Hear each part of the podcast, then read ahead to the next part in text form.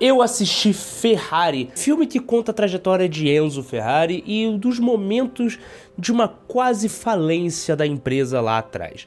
Ferrari, esse carro que é mundialmente famoso, mundialmente conhecido, essa marca de carros que vale mais do que dinheiro, esse carro que se alguma criança virar para você e falar, tio, me dá 50 reais, você pode falar, você quer 50 reais ou você quer ouvir um do carro? E a criança vai falar, eu quero ouvir um do carro. Ferrari. Bem, afinal de contas, vale ou não a pena assistir Ferrari?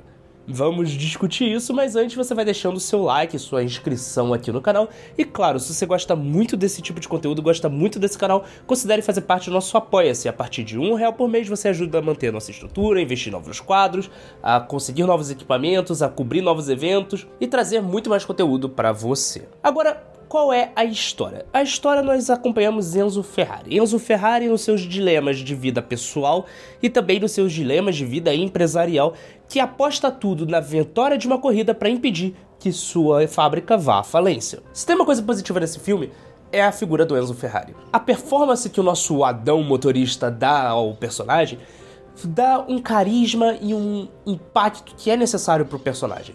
Ele é ao mesmo tempo egocêntrico, ele é ao mesmo tempo vaidoso, mas mesmo assim ele se mostra um homem, um bom líder naquela tradicionalismo italiano. Você pesca muitas referências de outros personagens italianos do cinema. Claro, ele é o personagem bom, todo o resto não. A figura do Enzo Ferrari, tudo bem, ele leva o nome do filme. É Ferrari, é ele, o Enzo Ferrari, o cara que criou a Ferrari. Mas todos os outros personagens coadjuvantes são tão escritos de uma forma para não atrapalhar a performance e o, e o desempenho do protagonista que eles se tornam personagens esquecíveis e, principalmente na figura feminina, fracos. E principalmente as figuras femininas foi uma coisa que incomodou porque existe todo o lance do Enzo com sua esposa, o Enzo com sua amante e toda a relação familiar que eles têm. Mas como abordar isso se os dois contrapontos da peso da moeda são fracos? O filme aposta em cenas de corrida que são legais, mas você já viu isso em outros filmes de carro e até mais bem feitas. Ford versus Ferrari dá um destaque para as corridas tão melhor que você se pergunta, faltou uma Ford aí nesse filme? Outro ponto que incomoda é a mensagem do filme. Afinal de contas, Enzo Ferrari, ele começa o filme negligenciando todas as suas responsabilidades. E ele passa boa parte do filme fugindo dos seus compromissos, fugindo de suas responsabilidades, e quando ele finalmente assume a responsabilidade, bate no peito. Aqui é Ferrari, porra. Tudo dá errado. Tudo dá errado. A vida dele vai só ladeira abaixo, nada faz sentido. Que mensagem é essa? Tudo bem, é baseado numa história real e provavelmente pode ter acontecido alguma coisa desse tipo.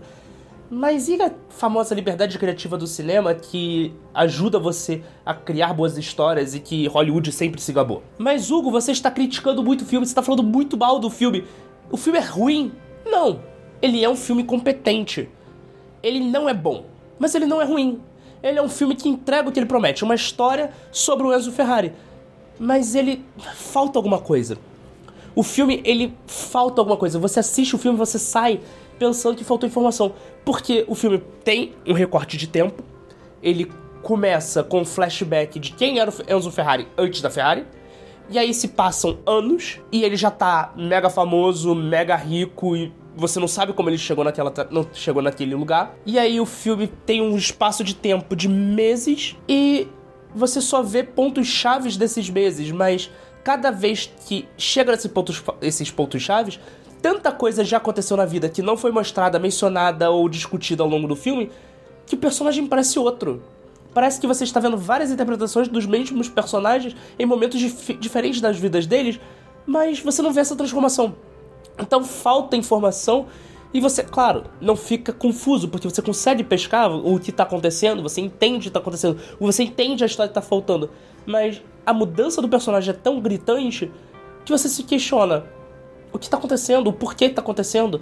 E aí, quando finalmente o filme chega onde ele quer chegar e o porquê você quer chegar, você só. Ah, ok, beleza. O que está passando na próxima sessão? Ele é um filme competente e ele vai agradar muitas pessoas, mas ser lembrado são outros 500. Na nossa escala, ele recebe um talvez. Ele vai ser muito legal se você, se você é muito fã da marca, se você gosta da Ferrari, se você tem curiosidade em saber quem é o Enzo Ferrari. É um bom ponto de partida, mas você não vai saber o suficiente. Então, se você terminar de assistir esse filme para conhecer o Enzo Ferrari, talvez depois você vai ter que assistir alguns documentários, ler alguns livros, mas esse filme não vai te mostrar direito quem ele era. Mas é um bom ponto de partida para você começar a conhecer essa figura. Se você quer só assistir por uma diversão assim inteligente, uma diversão assim, ah, não tem nada para fazer, vou no cinema. Tem outras opções nesse momento. Afinal de contas, o filme tá estreando na semana do cinema, que os ingressos estão a partir de 12 reais.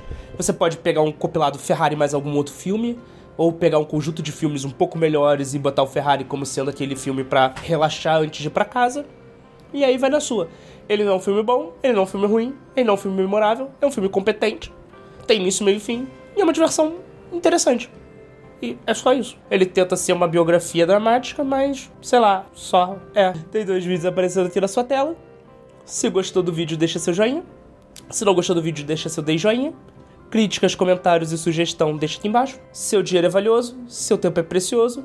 E é por isso que eu estou aqui, para te ajudar a escolher os melhores filmes para você assistir no seu final de semana, sempre um vídeo de cada vez. Vejo você no próximo vídeo, um forte abraço e tchau!